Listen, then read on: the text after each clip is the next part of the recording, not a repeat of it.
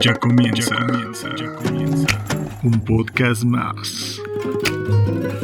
Con el Arge. Con el Arge.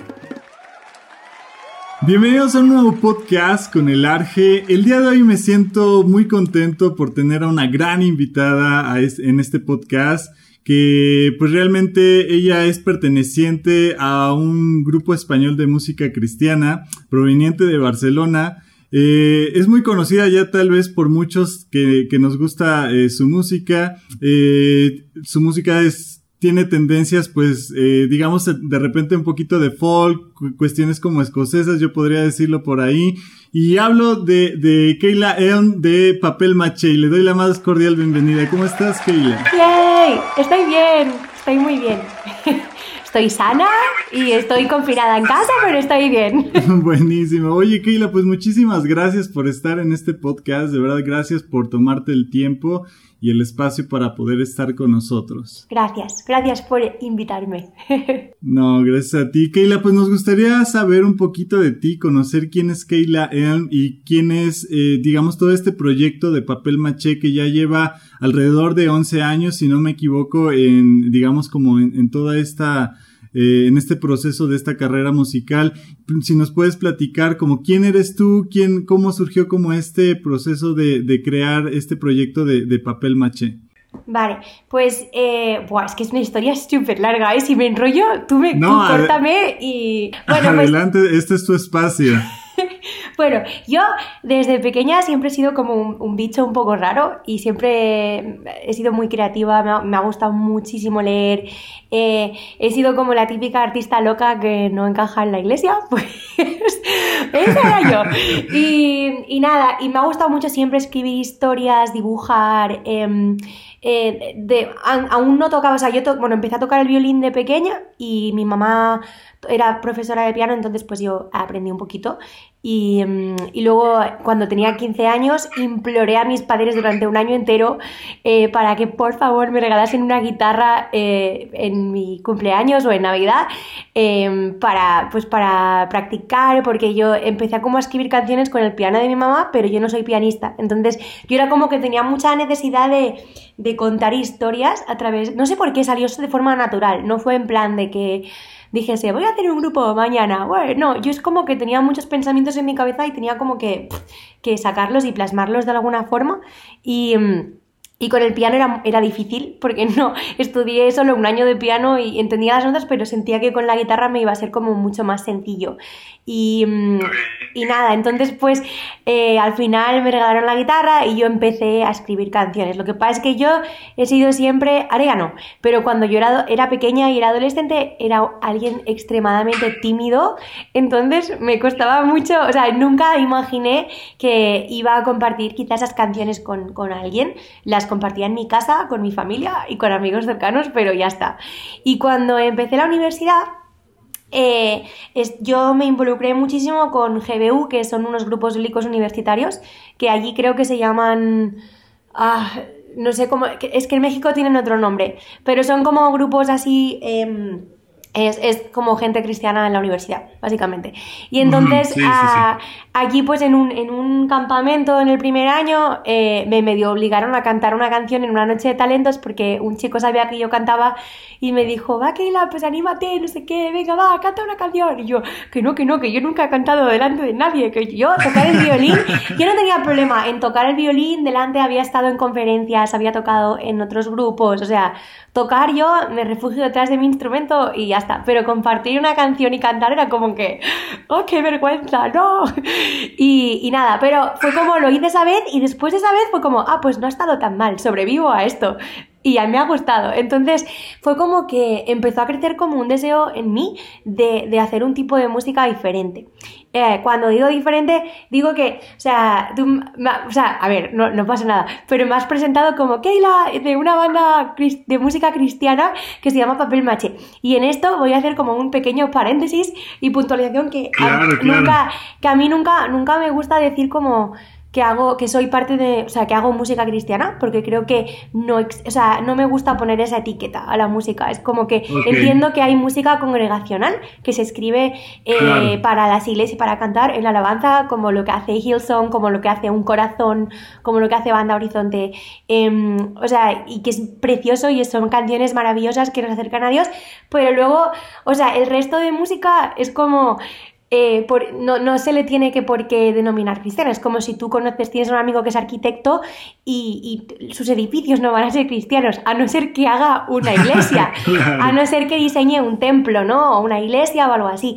Pero si hace unas oficinas o unos apartamentos o un, yo qué sé, pues no, o sea, a eso no se le va a llamar edificio cristiano, ¿no? Entonces pasa un poco lo mismo con la música. Y yo tenía muchas ganas de hacer un tipo de música que fuera para todos los públicos, porque sentía que em, en la iglesia usamos siempre un tipo de lenguaje, al menos sobre todo hace 10 años. Ahora estamos cambiando un poco y sobre todo los jóvenes en la iglesia se está añadiendo muchísimo el arte y la gente es un poco diferente. Pero Gracias a Dios, ¿no? Sí, las cosas están cambiando. Creo que con nuestra generación también las cosas están cambiando muchísimo.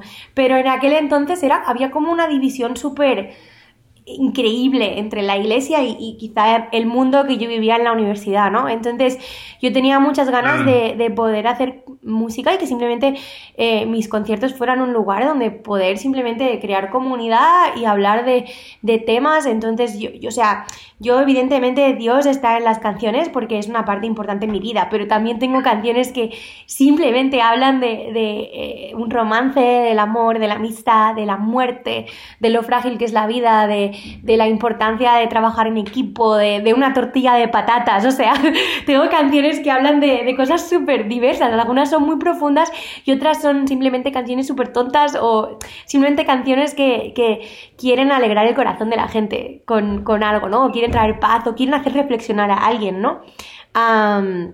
Pero, y yo tenía muchas ganas, era como que empezó a crecer como un deseo en mí de hacer algo diferente, porque yo todos los grupos que, que yo seguía o que yo veía de gente a, lo mejor mayor que yo, es que hacía música, pero era como se quedaban tocando dentro de las iglesias. Y yo no tengo ningún problema, me encanta tocar en las iglesias, pero, pero sinceramente mis conciertos favoritos son los que hago fuera, en plan, en cafeterías, en la calle, en bares, porque siento que estamos llamados también a, ser luz y, a poder, eh, no sé, y creo que cualquier mensaje se acepta mejor en los brazos de una canción. O sea, es como que la gente, las canciones van por la puerta de atrás del corazón de la gente, siempre. Y, sí, claro. Y no sé, y entonces pues nada, fue un poco locura. Empezamos a ensayar eh, con, éramos cuatro, al principio de todo, de todo, de todo, empezamos a ensayar cuatro músicos y empezamos a tocar en la universidad. Y enseguida fuimos cinco y luego pues se nos dio la oportunidad de grabar un disco y después del disco ya buscamos a más músicos y empezamos siendo una banda como de seis, siete personas, dependiendo. Entonces, pues cuando hacíamos gira, pues unos venían, otros se quedaban. Claro, en aquella época cuando empezamos éramos súper jóvenes y era muy fácil viajar, hacer giras y todo y ahora es más complicado porque muchos se han casado, tienen hijos, etc. Em, pero bueno, hicimos un parón de dos años porque pues yo cuando acabé la carrera me fui a trabajar en, en una misión en Alemania, en Hukum o Jotakum, y... Em, y entonces cuando yo regresé fue como que Dios volvió a, decir muy claramente que teníamos que volver a empezar el proyecto. Entonces pues volví a empezarlo con músicos distintos porque pues eso, muchos habían marchado, muchos habían viajado, algunos seguían siendo los mismos, pero pues cambiamos varios integrantes. Y, nada, y han habido otros cambios en los últimos años, porque, pues, por lo que te digo, es que es muy difícil, pero yo sigo escribiendo canciones, sigo viajando, se han abierto puertas para poder hacer giras y es curioso porque al principio era como que solo tenía España en mi corazón, como, bueno, Cataluña y, España, en, cuestión de lo que había en mi corazón para, para llegar a esas personas, y luego Dios abrió las puertas de Latinoamérica de una forma muy increíble y, no esperada para nada porque no sabemos ni cómo llegar a nuestras canciones. O sea, ahora ya tenemos contactos en radios y ahora ya es como que cuando sacamos algún tema lo intentamos enviar, pero es que nuestra música empezó a ser escuchada por gente y nosotros no habíamos nunca mandado nada, éramos un desastre con, con las redes sociales y con YouTube y todo, o sea, no, no se buscó nada y de repente nos empezaron como a llegar mensajes, a llegar invitaciones, a llegar como, oye, escuchamos vuestra música. Y cuando me acuerdo la primera vez que hicimos una gira que fue en México y la gente cantaba las canciones, fue como, ¿qué está pasando? ¿Qué es esto? Sí, nos conocen. Y es que todo fue muy, fue muy orgánico entonces el asunto, ¿no? De cómo se fue eh, como expandiendo tu música por otros lados. Oye, a mí me gustaría retomar un poquito lo que decías en un principio, la cuestión de, de, de, de que no etiquetan su música, ¿no? Como, como un género, como un, eh, digamos, como cristiano, como tal. Y eso se me hace padrísimo. ¿Sabes por qué? Porque eh, tienes toda la razón, ¿no? Hay, hay, hay música que literalmente es congregacional, que sirve para la iglesia, pero hay música como la que ustedes hacen y como la que muchas bandas, eh, eh, que, que, los músicos, los integrantes conocen de Dios que hacen, eh, no solamente para que la gente cristiana la escuche, sino para que gente que está afuera también la escuche y decías algo muy bueno y muy acertado que era que ustedes sean luz afuera, ¿no? Y eso es algo muy importante que yo creo que les debemos de dejar a la gente que nos escucha y principalmente a músicos, ¿no? A, chavos que a lo mejor están iniciando con un nuevo proyecto o algo por ahí. Que, que su música, si están eh, con, con, esa inquietud de que quieren que su música sea diferente, que sea rock, que sea ska, que sea reggae, ¿no? Que sea el, el género que quieran, que, que, estén muy bien enfocados en que también que sean luz, ¿no? Que no solamente sea como crear música por crear, sino que eh, si van a llevarlo también afuera, que, que, sea como de alguna manera el mensaje tenga algo que les penetre a la gente que, que los está escuchando. Y, se me hace buenísimo eso, que, que lo marques, porque eh, yo, yo siempre he sido de la idea, y no sé, tú me vas a, a, a decir qué piensas, pero que la alabanza como tal es eh, no es solamente la que puedes escuchar en la, en, la, en la iglesia, ¿no? La alabanza es lo que tú creas como música y que a Dios le va a agradar en su corazón. ¿Por qué? Porque está surgiendo de ti con un mensaje que, que, que tú sientes, ya sea incluso una experiencia, o ya sea algo que sea como eh, hacia Dios, eh, que viene de ti hacia él, ¿no? No necesariamente que sea congregacional. Yo creo que eh, por ahí se puede quedar como que la alabanza no, no etiquetarla como una música cristiana, sino es en general una expresión del arte y del amor de Dios, ¿no? Sí, hay un texto que dice que eh, los pájaros no pronuncian su nombre, pero aún así le alaban. Y es como, yo creo que, yo creo que, o sea, somos, especialmente este es un mensaje para, yo soy, yo tengo mucha pasión por los artistas. Es como que artistas de todo tipo, eh, dentro de la, del mundo de la danza, fotografía, vídeo, pintura, ilustración, eh, música. creo que, creo que los artistas cambian el mundo. Y, y no sé, y creo que, que eh, somos artistas, o sea, una cualidad del ser humano. Hay gente que puede ser más patata siendo artista, ¿vale? En el sentido de, yo no tengo eso desarrollado. es verdad, es verdad. Pero en general, en general, todos eh, tenemos un poquito el gen de artistas, porque, porque somos hijos de un, de un, Dios creativo, de alguien que tuvo la inmensa creatividad de crear las galaxias, de crear el mundo, de crear la Tierra, las personas. Es brutal, o sea, tú sales a la calle y, y es increíble, ¿no? Lo, lo, lo, que ves, los colores, todo. Eh, siempre ves algo nuevo, siempre te puedes quedar maravillado con algo nuevo. Y yo creo que por el simple hecho de estar creando, estamos alabando a Dios, porque estamos haciendo algo para lo que Él nos creó.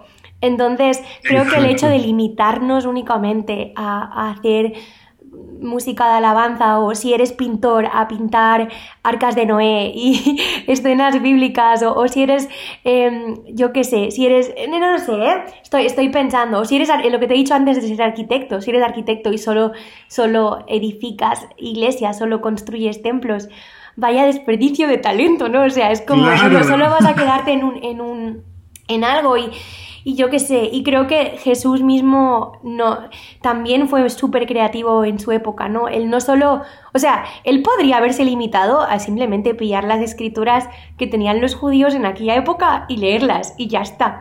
Pero es que él contaba... todo lo contrario. Sí, o sea, él, era súper contemporáneo, él contaba historias, él, era un cuentacuentos, brutal. Y si hubiera, y yo qué sé, no sé, si hubiera sido rollo David y hubiera tenido un instrumento, seguro que se ponía ahí a cantar canciones, ¿no? Entonces, él explicaba, él hacía mogollón de metáforas y parábolas y, hay algunas súper poéticas, ¿no? y y, no sé, y, gracias a eso mucha gente pudo entender lo inentendible, ¿no?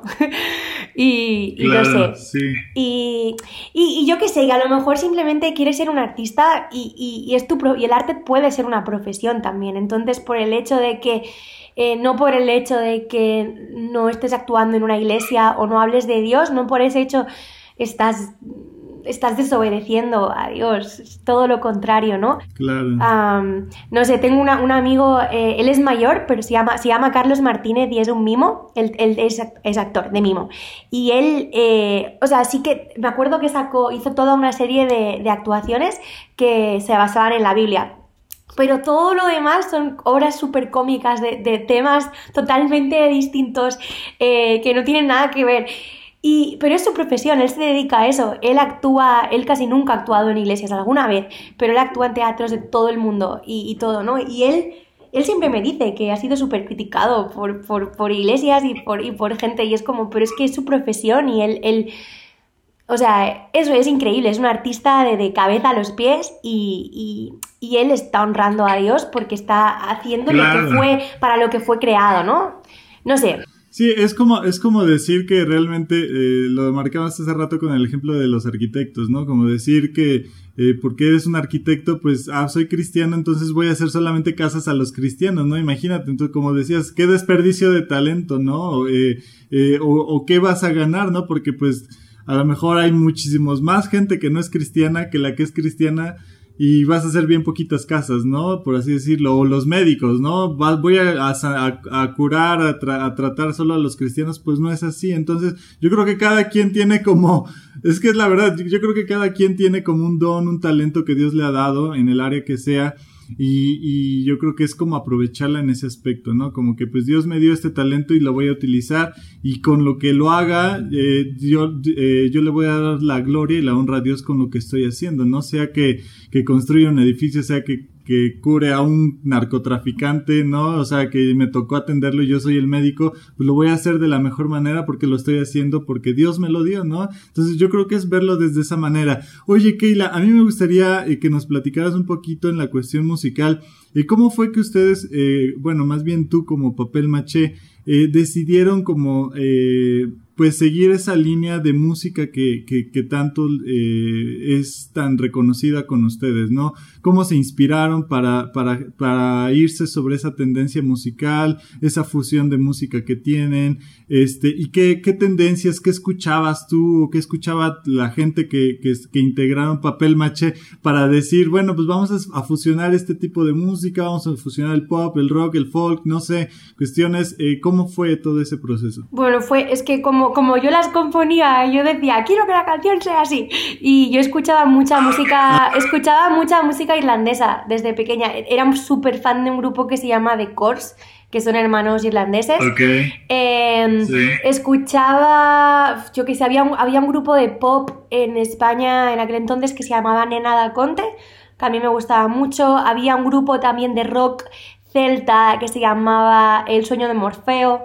Luego había, bueno, la eh, oreja de Van Gogh, que era súper famoso también en aquella época. Eh, y luego habían grupos tipo celtas cortos, que era como un grupo también así de música celta y rock, que también era muy en plan cuentacuentos y tal, pero era como bastante eh, upbeat, como se dice, como cañero. Y luego también... Buah, es que no sé. Escuchaba de todo, de todo, la verdad. Me gustaba mucho. y también escuchaba mucha música em, de fuera, de Estados Unidos, eh, mucha música tipo. De esta muy country, muy ah, pop rock, eh, también cosas muy bluegrass y cosas así. Entonces hay, hay, grupos que ya ni me acuerdo que escuchaba porque eran como que no los conocía nadie, yo los descubría y los escuchaba y, eso me encantaba. He sido súper fan de Switchfoot desde siempre y de me gustan mucho los trabajos que hace John Foreman también y, mm, y no sé, es que... Buah, sigo a un montón de gente en Spotify. Lo que pasa es que a veces no me acuerdo de los nombres porque a veces hay como una canción que me gusta y luego me salen recomendaciones y escucho, escucho un poco de todo. Sí, entonces claro, como yo tocaba, yo tocaba el violín y ya era como muy, era muy fácil ah, ir a ese tipo de música porque salía, o sea, eh, si hubiésemos sido, otros instrumentistas hubiéramos vestido las canciones de forma diferente, ¿no? Pero al ser violín, mi hermana toca el cello, luego Judith tocaba el piano y la flauta travesera y yo la medio obligué a tocar las flautas celtas. Le dije, es lo mismo. Así que toca las flautas celtas, los ting en lugar de la flauta travesera y en lugar del piano te pones a aprender a tocar el acordeón.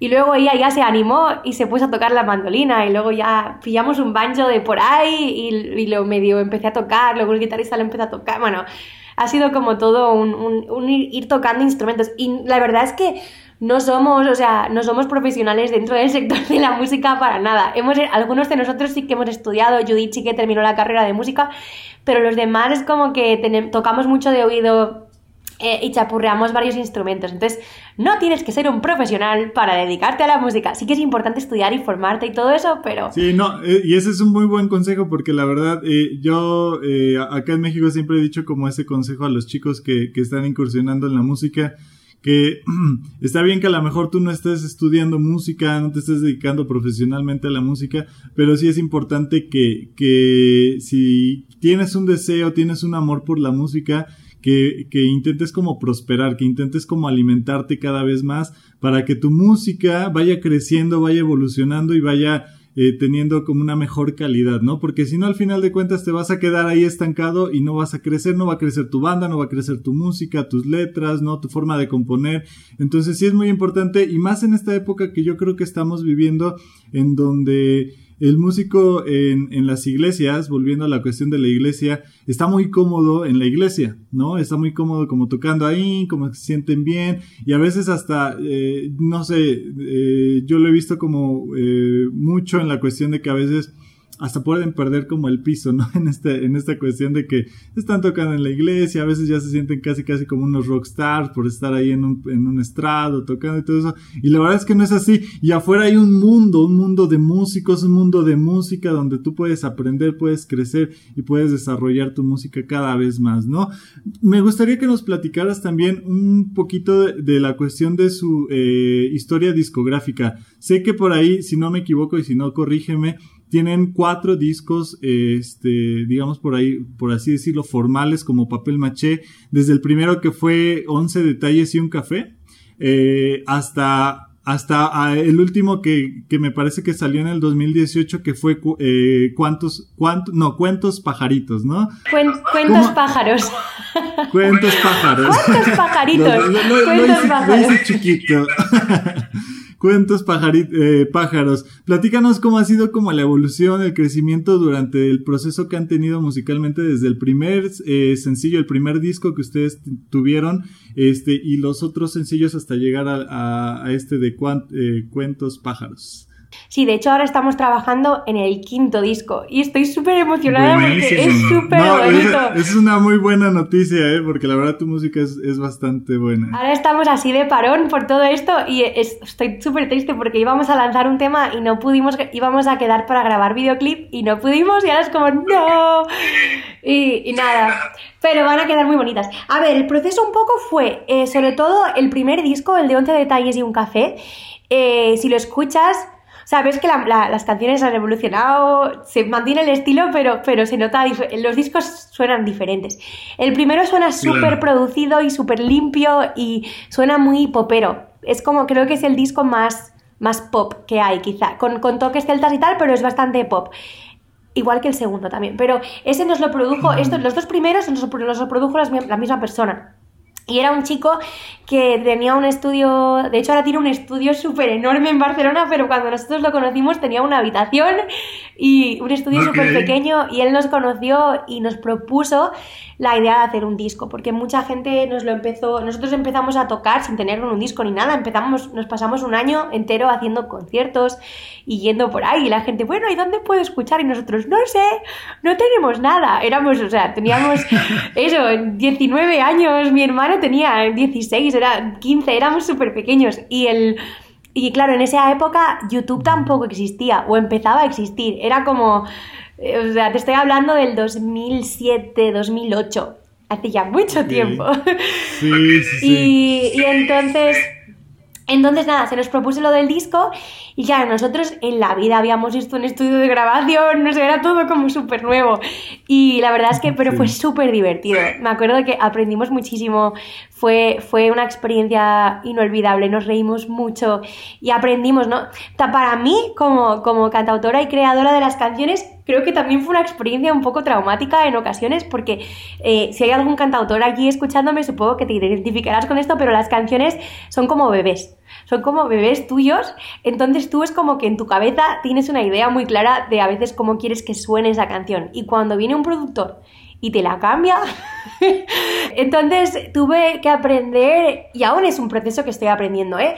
Pero a dejarme aconsejar y, a ser firme también en mis cosas porque hubieron cosas que tuve que plantarme y decir, esta es mi música y es como quiero que suene así. Porque a lo mejor la querían llevar por un terreno un poco más pop o más comercial en algunos casos y, y tuve como que decir, oye, coger las riendas y decir, vamos a frenar un poco y va, a ir por este otro camino. Pero aprendes mucho porque evidentemente, o sea, cuando trabajas con un productor es alguien que en el fondo sabe mucho de música y sabe, pero lo que pasa es que tiene que aprender a conocer. Ustedes han sido Perdón que te interrumpa, ustedes han sido independientes, ¿verdad? Siempre. no, han estado como en una disquera o en un sello discográfico en particular, han sido como independientes. Sí, siempre hemos sido independientes. Una vez creo que Canción nos escribió, hace años, pero no llegó a ninguna parte. Y... No nos llegaron al precio, dice. No, no sé, no sé qué pasó. Creo que nosotros fue como, vale, pues lo hablamos y luego ya no volvimos a saber nada más. Y fue como, ok, pues nada. No, pero em, no sé. Y luego el, segundo disco ya fue como que eh, nosotros ya íbamos más con la idea de qué queríamos meter en las canciones, porque el primero fue muy improvisación y muy dejarnos llevar por el productor. Y el segundo ya era como que teníamos exactamente todo, eh, todo dividido y todo en plan, aquí va a haber este solo, aquí va a haber esto, aquí va a haber lo otro, y lo habíamos, lo habíamos ensayado muchísimo. Luego el tercer disco trabajamos con, un estudio que no era nadie, nadie creyente, nadie. Conocimos a alguien en un concierto que hicimos en una sala en Barcelona y nos propuso grabar un disco. Y entonces grabamos el de Pilgrim Songs. Y el de hecho el de Pilgrim Songs suena muy orgánico, está es como mucho menos producido porque prácticamente fue como casi grabarlo en directo, en un estudio, porque nosotros lo grabamos como una vez y luego retocamos algunos instrumentos aparte, pero suena como mucho más... No es de mis preferidos en cuanto a sonido, porque creo que un disco tiene que trabajarse un poquito más, pero, pero fue otra experiencia, o sea, fue como queríamos trabajar con otra persona. Y luego el último disco ya fue algo como muy diferente porque lo, lo hice entre México y entre Barcelona. Y, trabajé, trabajé con el estudio de Horizonte, trabajé con un par de chicos de Ensenada. Y, nada, fue súper interesante porque ellos también tenían otro estilo de música mucho más indie, mucho más electrónica y yo quería como experimentar un poquito con eso eh, sin perder evidentemente la esencia folk y todo, pero entonces pues empecé, como yo estuve viviendo un par de meses en Ensenada, hace dos añitos pues estuve eh, trabajando en el disco y entonces pues nada, grabamos algunos temas allí, luego volví a España, grabé, grabé instrumentos luego, y luego regresé para la boda de unos amigos en, en México y lo acabamos. Así que fue también otra cosa, cada disco ha sido como una experiencia diferente. Y ahora para, sí, y ahora para el nuevo estamos trabajando con un chico que conocimos que la verdad es que es increíble, estoy disfrutando mucho, mucho eh, y también es como alguien totalmente nuevo que tiene como nuevas ideas y, mm, y es guay, es, es, una experiencia de aprendizaje. pero es padrísimo lo que, lo que mencionas de, de la cuestión de que ustedes, eh, a pesar de, de, las propuestas y a pesar de, de, digamos, como la posibilidad incluso de que productores les quisieran por ahí cambiar el, eh, digamos, como la esencia musical, ustedes la defendieron, ¿no? O sea, defendiste la, la esencia musical que desde un principio ha caracterizado Papel Maché, que obviamente como toda banda ha tenido sus evoluciones, ¿no? En, en algunos sonidos, en algunas fusiones, pero se siguen escuchando, o sea, tú, tú pones una canción de papel maché y sabes que son ustedes, o sea, identificamos que son ustedes, ¿no? Porque no han tenido como un cambio drástico, ¿no? No es como que estábamos en el pop y ahora estamos tocando reggaetón, ¿no? O sea, no han tenido como cambios así tan, tan rudos, ¿no? Tan, tan, tan drásticos en su música, han sido como cambios sutiles y yo creo que han sido cambios sutiles y buenos los que han hecho Y, qué padre que estén trabajando, ¿no? Y, y, las personas con las que se han rodeado, pues siempre las personas que llegan, eh, llámense productores, llámense este, eh, músicos, siempre llegan con nuevas cosas que, que también pueden alimentar eh, los proyectos, ¿no? Ustedes como banda, eh, pues me imagino que han pasado eh, durante más de 11 años por momentos como sublimes, por, momentos padrísimos que, eh, que han, han, han, como transcurrido durante los años, pero yo creo que también han pasado como por momentos difíciles, ¿no? Papel me imagino que han pasado también por momentos difíciles donde, donde han ustedes como pasado como desiertos, han pasado como incertidumbre, todo esto. Me gustaría como conocer como esos procesos eh, eh, que han pasado ustedes, eh, digamos, como agrupación, como Papel Maché, tú como, como, digamos, como la creativa en todo esta, en este proyecto? ¿Cómo han sido estos procesos? ¿Cuáles han sido? ¿No? Platícanos un poquito para conocer un poquito atrás de lo que Papel Maché ha pasado. es que, ¿cómo te resumo 10 años de nuestra vida, sabes? pues digamos, escoge como lo más, lo que más se te venga, lo que más ha marcado a Papel Maché. han habido muchos momentos tanto buenos como malos, que han marcado las cosas. Pero es curioso como de verdad que después de cada desierto, después de cada momento malo, ha habido restauración impresionante. Y es curioso como em, muchas veces nuestras propias canciones nos han servido para levantarnos, sacudirnos el polvo y seguir continuando, ¿sabes? Eh, como ser, ser fieles a lo, que, a lo que hemos estado cantando y tocando durante los años anteriores, ¿no? Eh, han habido momentos de todo, momentos muy difíciles a nivel familiar, eh, pérdidas también. Em, no sé, muchas cosas. Quizá a nivel personal la batalla quizá más grande que yo tuve que pasar fue hace 5 o 6 años cuando yo regresé de, de, Alemania que pues mi familia se rompió. Yo he crecido toda mi vida en una familia cristiana, con pues padres animándome en, todo mi camino en la fe y todo eso y, ver cómo pues una familia se rompe no y, no te lo esperas. Y, además es que justamente yo creo que todos los mm. momentos así que hemos pasado complicados ha sido muy curioso porque es como que no hemos parado ni un momento. O sea justamente en los momentos estos de desierto ha sido cuando más oportunidades se nos han abierto en la música. Y era como súper eh, bestia, porque era como, yo sentía, Dios, de verdad, o sea, no tengo fuerzas, no soy capaz de ahora ponerme delante de gente y cantar y la la la la la y todo va bien, y era como que, em, eh, no sé, aprendías a, uno, a ser profesional también, a, ser un músico y a, actuar y a, poder también a seguir, pues lo que te he dicho antes, ¿no? Seguir siendo luz y seguir trabajando también para Dios y, para el arte y todo. Eh, y luego aprendías que no tienes que hacerlo con tus fuerzas. Eh, yo qué sé, los artistas somos seres muy raros y muy, muy emocionales y somos difíciles, de, somos difíciles de llevar, de verdad. Dios tiene mucha paciencia con nosotros. Pero, em, no sé, es aprender, y esto lo sigo aprendiendo, es una, creo que no lo dejaré de aprender nunca. Y es el hecho de que no tengo que confiar en, en mis propias fuerzas, porque si lo hiciera es que me estaría desmoronando cada dos por tres. Entonces es decir, vale, Dios, yo no puedo, pero hazlo tú. O sea, canta tú por mí esta noche y toca tú por mí porque yo solo quiero meterme en la cama y llorar y ya está. Y, no, y ha sido súper bonito porque a veces de verdad que yo no sé, o sea, hay muchas canciones que escribo que sí que han sido acerca de experiencias que he vivido o experiencias que han vivido los que hay a mi lado, em, pero hay canciones que simplemente vienen y no sé de dónde vienen y las escribo y no sé aún qué significan. Es como, ah, es bonita, me gusta, tiene como este, o sea, significa esto, pero luego ocurre algo en nuestra vida y digo, ¡Ah! Dios mío, esta canción es para este momento y digo, ahora lo entiendo y es como, no, no quiero aprender esto.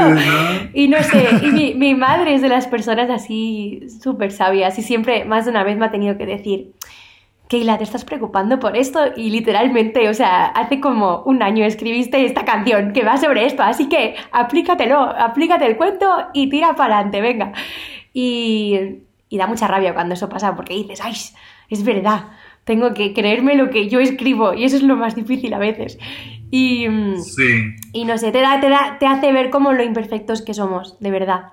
Y, em, y no sé, es que no sé, claro, no sé si quieres que te explique más detalle cosas, pero de verdad que en todas las cosas que han ocurrido, o sea, ha sido súper bonito como Dios ha restaurado cosas. Mi familia, por ejemplo, no se restauró de la manera en que yo pensaba, pero se ha restaurado de otra manera que casi es como mucho mejor. Y ahora tengo como una familia mucho más grande y no sé, y estoy súper contenta.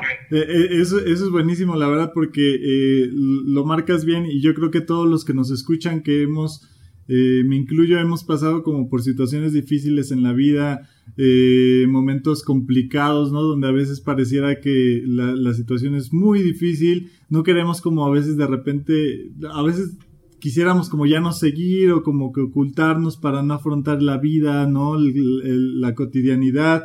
Pero yo creo que Dios eh, nos va como eh, fortaleciendo, nos va poniendo como las cosas para que crezcamos en, esa situación difícil que estamos pasando y poder salir, ¿no? Y al final de cuentas yo creo que Dios siempre en las situaciones difíciles, llámese que a lo mejor pudimos haber pecado o se rompió alguna situación como en este caso que tú nos platicas o pasa alguna situación difícil eh, eh, en, nuestras vidas, yo creo que Dios permite de repente algunas situaciones para que nosotros crezcamos, ¿no? Para que un área donde nosotros andamos mal, como que se fortalezca, ¿no? Y nosotros como ya después sigamos con más fuerza. Y sí, lo difícil es cuando tú estás en una situación difícil y luego tienes que afrontar algo como si no nada pasara, ¿no? Como lo que nos platicabas, ¿no? Tenías que seguir cantando y como si nada pasara, no ser profesional en ese aspecto. También la cuestión de que a veces si tú estás mal en un aspecto y alguien llega y te, te pide un consejo, pues dices, ¿cómo se lo voy a dar si mira cómo estoy yo, ¿no? Pero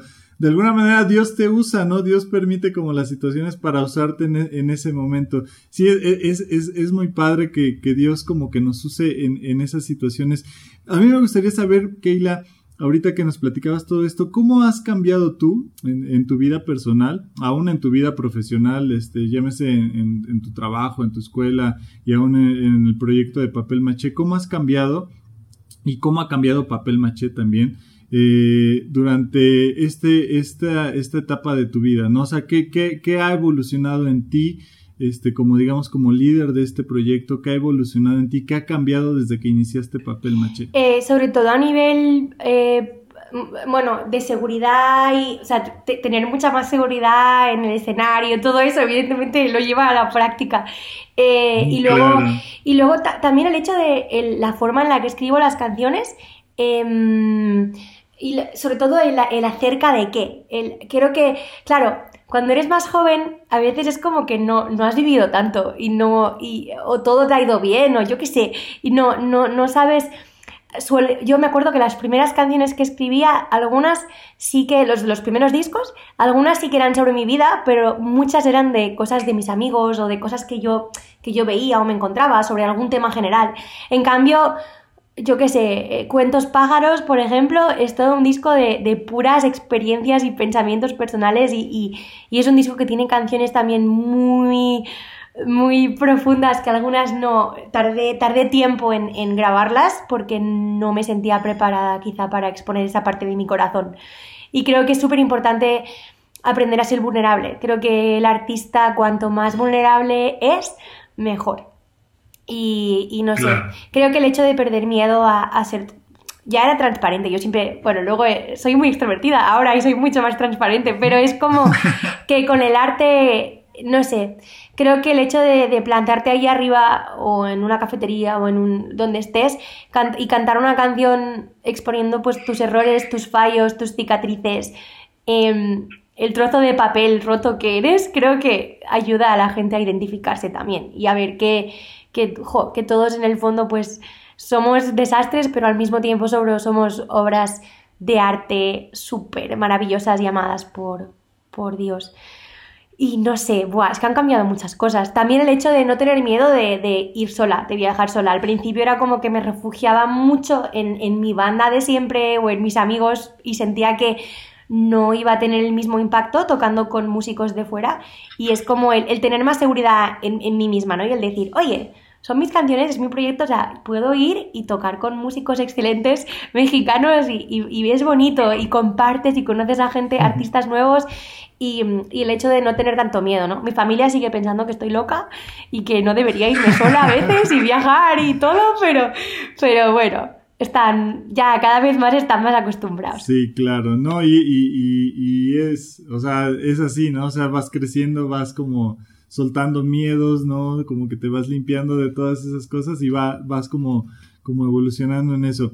Eh, antes de pasar a, a, una sección que tenemos que es como preguntas rápidas, respuestas rápidas, me gustaría conocer eh, cuál es tu sueño y anhelo en la vida, Keila. Hola, es que esto es una pregunta muy bestia, ¿eh?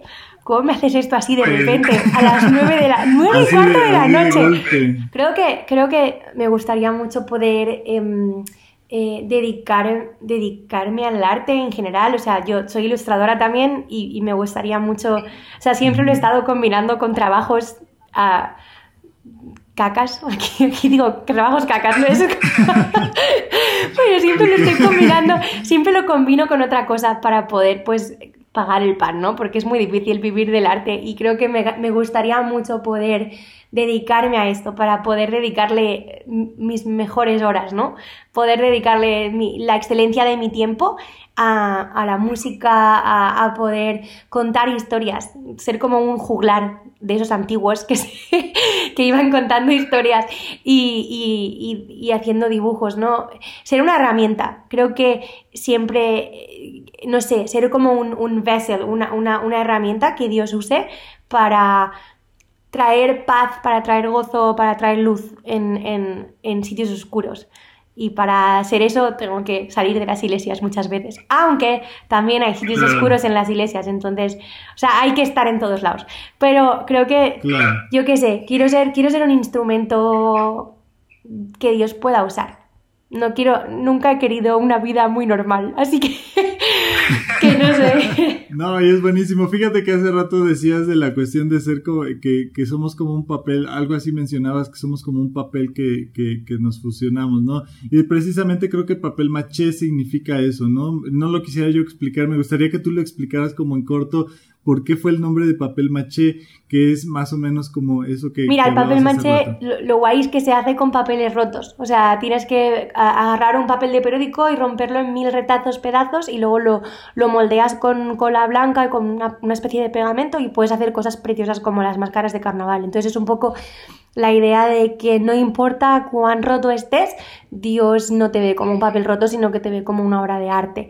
Eh, no importa las, los golpes que te dé la vida, eh, siempre puede ser un instrumento para, para Dios. Y luego también eh, significa un poco un resultado de algo colectivo, ¿no? Es como muchos papeles, o sea, aunque yo componga las canciones, siento que que todos los músicos y los amigos y la familia con la que toco siempre ponen su, punto de, arte y su, y su, como su papel, ¿no? Y, al final eso acaba siendo como algo colectivo, ¿no? Ya sea el productor, el, el fotógrafo el videógrafo que hace los vídeos, yo qué sé, todos es como que colaboramos, ¿no? Me, me encanta cuando viajo y no y toco con músicos distintos a los que suelo tocar normalmente y aunque sigue sonando papel maché tiene ese punto diferente que le, yo qué sé que el bajista le mete otra cosa o que viene un pianista y hace algo distinto no y es como wow y le, aporta una riqueza ah, increíble a la canción. Entonces es también como papel maché implica colectividad, ¿no? Implica un conjunto de papeles. Claro, y está buenísimo. La verdad que qué buena definición y qué bueno que lo explicas porque a lo mejor mucha gente no, no lo, a lo mejor no entendía el nombre pero tiene un gran significado y se me hace muy valioso lo que, lo que dices sobre el significado de por qué eligieron como o elegiste como este nombre, ¿no? Vamos a entrar a las preguntas rápidas y respuestas rápidas. Yo te voy a ir lanzando como las preguntas y tú me vas a ir contestando, ¿sale? La primera sería, ¿cuál, cuál ha sido eh, para Keila y para, para Papel Maché el mayor reto profesional? Pero dentro de la música. Es que claro, profesional, no sé si decirte que el mayor reto ha sido encontrar días para poder ensayar. en nuestras locas vidas, pero eso no sé si es más personal o qué. Pero uno de los mayores retos, especialmente cuando van pasando los años y cuando nos vamos haciendo más mayores, es encontrar fechas para poder ensayar, para poder grabar un videoclip, para poder. Porque a veces al final ya lo acabo haciendo sola y salgo yo en los vídeos y ya está. pero, pero, pero claro, yo qué sé, me gusta más que salga gente, es más divertido. Pero es muy difícil porque todos trabajamos, o sea, nadie se está dedicando a esto a pleno tiempo, entonces em, es muy difícil encontrar y apartar tiempo para, para esto. Eso ahora es un reto. Buenísimo. Claro, sí, sí, sí, la verdad es un reto. Más, ¿no? Y como la vida es como tan rápida y a veces tan absorbente. La siguiente sería, Keila, descríbeme. Primero te, voy a, te, la, voy a hacer doblemente, pero tú vas a entender por qué. Descríbeme a Keila en tres adjetivos. ¿Pueden ser malos? ¿Pueden ser adjetivos? No, sí, o sea, son adjetivos. Pueden ser buenos, pueden ser malos. Creo que es eh, creativa. Eh, despistada, desastre, eso todo junto. Y soñadora. Es que soñadora y creativa es un poco lo mismo. No sé. Pero podríamos como pesarlo diferente, ¿no? Pero sí, sí, son, son buenas. Ahora, descríbeme a, a papel maché en tres adjetivos. Es que claro, si papel maché soy yo, con, con más, o sea, es casi lo mismo. Pero bueno, digamos como ya digamos que ya como el conjunto, el colectivo. Como ok, cuando más o menos, mira, con toda la gente que hemos hecho giras, incluidos los de España y los de México y toda la gente, desastre es un adjetivo que lo define. Pero desastre, pero desastre bonito. O sea, esos dos adjetivos van juntos. Eh, ah, no sé. Creo que. Es que no es un adjetivo, pero diría como cuidados por Dios, porque podrían haber pasado cosas tan horribles a veces y Dios nos ha cuidado muchísimo. Y. Ok, te lo tomo como válido ese punto. Y no sé cuántos llevo, ¿dos? ¿Te sirven como tres? o... ¿Llevo dos solo? Ay, madre mía. Em, no sé, como estrambóticos, como raros. Somos un poco. Somos. No somos como el típico. No sé. No somos muy. No somos muy cool en el fondo. Somos como. somos, muy, somos campechanos, eso, somos como muy cercanos y, campechanos. No sé si es una palabra que usáis aquí. ¿Qué, cómo, cómo, cómo, defines ahí en España campechanos? Campechano es como una palabra, una, una persona muy, muy campestre, muy cercana, muy, eh, no sé, que, que, yo qué sé, viene a tu casa y se descalza los zapatos y, puedes tomar un ah, café y estar como hablando de todo y no sé, como gente muy sencilla y cercana. Ok, ah, buenísimo. Ya, pues sí, para que quede, porque aquí en México a lo mejor escuchas, bueno, campechano y a lo mejor, por ejemplo, se usa mucho en la comida, ¿no? Y dices, oye, quisiera una, este, torta campechana, ¿no? Eh, no sé si conoces la torta, ¿no? Ay, quiere decir como que, como que tiene, tiene que tener de varias cosas, ¿no? Como que diferentes cosas ahí campechanearlas, así, se usa aquí. Por eso te, te pedía la explicación para la gente que nos está escuchando. La, la, la siguiente sería, Keila, ¿estás lista? Sí. Bueno, es sencilla. Menciona tres influencias musicales que tú tengas. Ya hace rato nos mencionabas como varios eh, grupos que escuchabas, pero tres así como que tú digas, estos fueron como muy importantes para, para iniciar Papel Maché. bueno, no para iniciar, pero fue, fue más o menos por la mitad que yo los conocí. Rain Collective me ha gustado siempre mucho aunque nosotros ya, ya yo tuve la, la, oportunidad, vinieron a España y yo los entrevisté porque estaban trabajando en, la, en una conferencia eh, y, les regalé dos, y les regalé dos discos y fue como ¡guau! Pero em, no, Red Collective me, me encantan, eh, es, es música de alabanza, pero, pero igual me gusta mucho lo que hacen. Eh, John, John Foreman creo que ha sido como un, un referente. Sobre todo porque él también ha, tenido varios proyectos, o sea, no solo está, ha tocado en Switchfoot, sino que ha hecho su propia música, ha colaborado con otros artistas y es también un poco lo que yo estoy haciendo, entonces em, creo que John Foreman ha sido muy importante. Y buah, un tercero, jolín, es que ahora un tercero, es que hay como varios grupos, no sé qué decirte. Sería una mezcla, una mezcla entre todos los que te he dicho antes. Ok, buenísimo. Te la tomo como buena entonces. Vale. Ok, la siguiente sería, ¿cuál es el motivo para eh, que tú tienes como persona, a Kayla Elm, eh, cuál es el motivo que tú tienes día a día para seguir adelante? O sea, ¿qué es lo que tú te levantas día con día y, te motiva para, para, seguir? Para seguir componiendo, para seguir trabajando, para seguir con el proyecto de papel maché, para seguir con tu vida. Creo que es que a veces, o sea, no, te, no, tengo ni que buscar, o sea, para, para, seguir componiendo no tengo que buscar motivación, porque a veces es como simplemente un impulso, o sea, me puedo estar duchando y de repente viene como una idea y es como, algo, es como algo que tengo que sacar de mi cuerpo, porque si no me pongo muy nerviosa y me pongo súper arisca y entonces me pongo de mal humor, si no tengo tiempo de, de componer y de sacar como algo que tengo en la cabeza, no sé. Entonces, buscarla, o sea, no es, fácil, no es difícil encontrar motivación. Em, no sé, hay varias cosas que motivan, o sea, a ver, Jolín, creo que como, como, cristianos Dios tiene que motivarnos a seguir adelante, especialmente cuando pues, hay momentos, especialmente en tiempos de coronavirus como ahora, o en momentos así más, más complicados, pues Dios tiene que ser lo que nos motive, ¿no? Y, y el poder seguir haciendo cosas para Él. Y luego, a ver, algo que también motiva mucho es cuando recibes mensajes de gente contándote testimonios de lo que una canción ha hecho para su vida.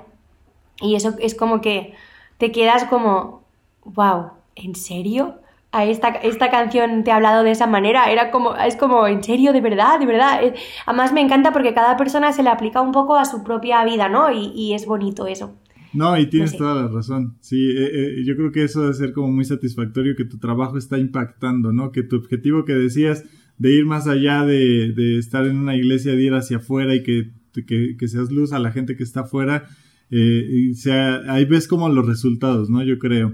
La siguiente sería, eh, ¿cuál es el peor miedo que Keila Elm tiene, digamos, como en general en, en, en tu vida? ¿Cuál es el peor miedo que dices, no, yo no quisiera llegar a pasar esto, quisiera no, quisiera evitarlo, ¿no? De alguna manera. No se ve ahora, esto, porque esto va a ser audio solo, ¿no? Me estoy ahora cubriendo, cubriendo la cara con una manta, en plan, ¡no! Eh, también va a ser video, pero qué bueno que lo especificas para los que nos están escuchando nada más. Creo, que, ahora te voy a ser súper mega sincera, creo que tener una vida como normal, en plan de tener una jornada de trabajo de ocho horas y volver a casa y, y simplemente trabajar y luego tener mis vacaciones Ah, creo que eso me, mm, es como uno de mis mayores miedos. Y, ahora que además eh, también, me, bueno, me, si Dios quiere, con todo este tema del coronavirus, me caso ahora en, en, junio y, creo que también... ¡Felicidades! Gracias. Y creo que también me, me, da un poco de miedo el tema de la familia, porque también siendo, siendo mujer, o sea, dentro de dentro sobre todo del mundo cristiano he visto muchas veces como la mayoría de músicos o predicadores o, gente que, se dedica un poco a esto son chicos porque la mujer se queda en casa con los niños, ¿no? Mm. Entonces, eh, me da un poco de miedo eso, me da, como artista también, o sea, el otro día hablaba con, estoy haciendo una maestría de, de ilustración y tengo una de mis maestras, es, bueno, ella es Em, es, una, es una artista que trabaja con el color y ella es un poco mayor que yo, pero nos decía eso, ¿no? Que ella no quería tener hijos nunca porque no se lo podía combinar con el trabajo porque básicamente aquí te despiden. O sea, de cuando trabajas en una película de animación o en algún proyecto así, depende de lo que sea, pues es complicado, ¿no? Entonces, eh, no sé, ser un poco la, excepción a la norma, ¿no? Y, y decir, oye, mira, si vienen hijos, pues vendrán, no es como uno de mis objetivos en la vida. si vienen, serán amados, obviamente, pero creo que me da mucho miedo eso, ¿no? El, poder compaginar vida familiar con, con, con, con con vida de ministerio, que se puede hacer, o sea, yo que sé, hay grupos como Johnny Swim, que son un matrimonio que se van por ahí a cantar y se llevan a los niños de gira, y a mí me encanta. Ren Collective también se los lleva, ¿no? Pero, pero es difícil, no es la norma, no es lo que normalmente la gente hace, entonces pues saber, saber cómo gestionar eso, ¿no? Claro. No, sí, tienes toda la razón. Y yo creo que sí, vivimos con una sociedad donde a veces es muy complicado, principalmente para ustedes como mujeres, ¿no? Yo creo que eh, también para los hombres, pero a las mujeres más en esta cuestión como familiar y todo eso, de repente, no, eh, yo creo que no es que, que sea imposible, o sea, yo creo que se puede, pero eh, para la gente que nos está escuchando, porque muchas mujeres nos van a estar escuchando, y yo creo que no es imposible el que eh, puedas seguir adelante, ¿no? Con tu carrera, con tu vida normal, este, después de casarte, después de tener hijos, eh, pero sí, obviamente, ¿no? Sí surge como ese temor como el que tú, el que tú comentas, ¿no? Pero yo creo que, que se puede, Keila, y que tienes el talento, tienes como los dones para poder seguir adelante y, y, y que esto, esto funcione realmente, ¿no? La siguiente sería, eh, ¿qué, es lo, ¿qué es lo más valioso para, para ti? O sea, ¿qué es como lo, lo que tú tienes como de más valor?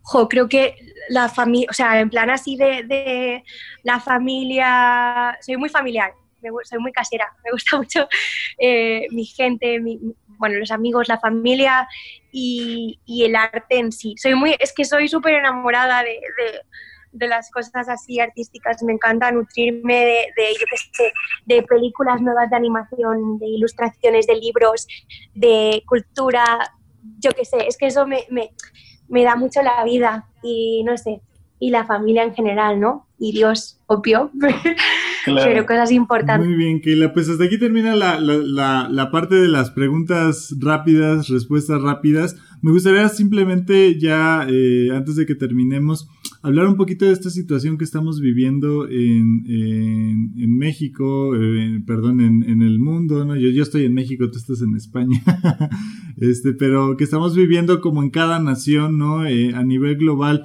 toda esta contingencia, contingencia sanitaria, eh, toda esta situación difícil que, que, muchas personas están, están viviendo, no solamente en la cuestión de la salud, sino en la cuestión eh, incluso hasta económica, ¿no? Hay gente que a lo mejor eh, tiene que salir a fuerza a trabajar porque a lo mejor vive, el vive al día, ¿no? No se puede quedar como en casa, eh, o mucha gente tiene temor de perder trabajo, de que sus negocios puedan irse hacia abajo, ¿no? Y quebrar. Entonces estamos con una situación difícil donde no solamente la, cuestión sanitaria está como eh, en peligro hacia las personas, sino la cuestión económica.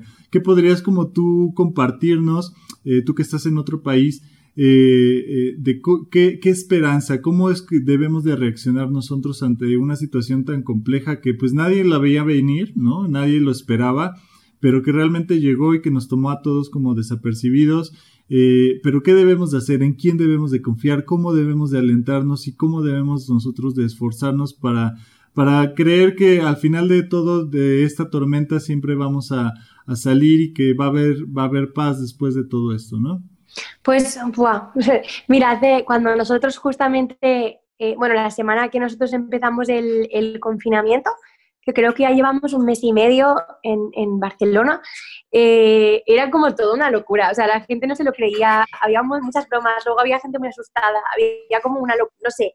Y, y, me acuerdo que, no sé, era muy bonito porque en ese momento mogollón de artistas empezaron a compartir canciones online. Fue como, no sé, fue como que ahí es donde digo que los artistas cambian el mundo, intentando tra traer paz en medio de tanta desesperación y compartimos la canción del Consejo de un pájaro, que está basada en uno de mis versículos favoritos, ¿no? Y que, jo, y que, y que a mí aún me cuesta, o sea, yo escribo canciones sobre no, no temas sobre los que haya aprendido, sino sobre los que voy a estar toda la vida aprendiendo. Okay. Y, y, por eso escribo canciones, para intentarme meter eso en la cabeza. Un poco. Pero, eh, no sé, hicimos eso, la canción del consejo de un pájaro que está basada en los versículos de Mateo, que dice, no te preocupes por el día de mañana, qué comerás, qué vestirás, eh, Dios te cuida, ¿no?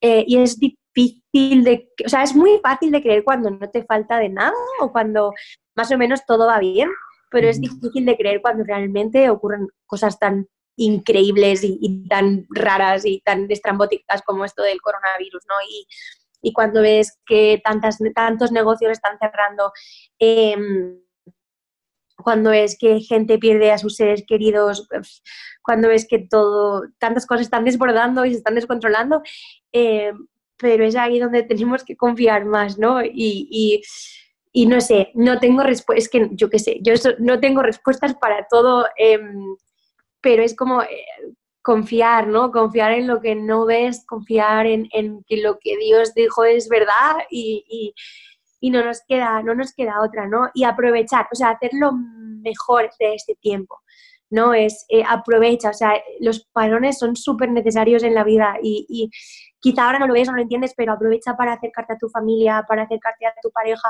para, para crear. O sea, a lo mejor siempre eres como, no, no soy creativo. Pues yo qué sé, pues a lo mejor ahora es, una, es un buen momento para aprender a cocinar o aprender a dibujar o claro. hacer ejercicios casa o yo qué sé, eh, escribir nuevas canciones, escribir nuevas historias, que, ser, también luz a tus vecinos, ¿no? Em, yo que sé, tengo amigos y, mi familia también aquí, yo que sé, les ha repartido que sí, galletas o, cositas o notas a los vecinos, como hoy estamos aquí, necesitáis cualquier cosa y, es curioso como estamos hablando por primera vez con los vecinos y nos mudamos aquí hace tres años y no habíamos hablado nunca.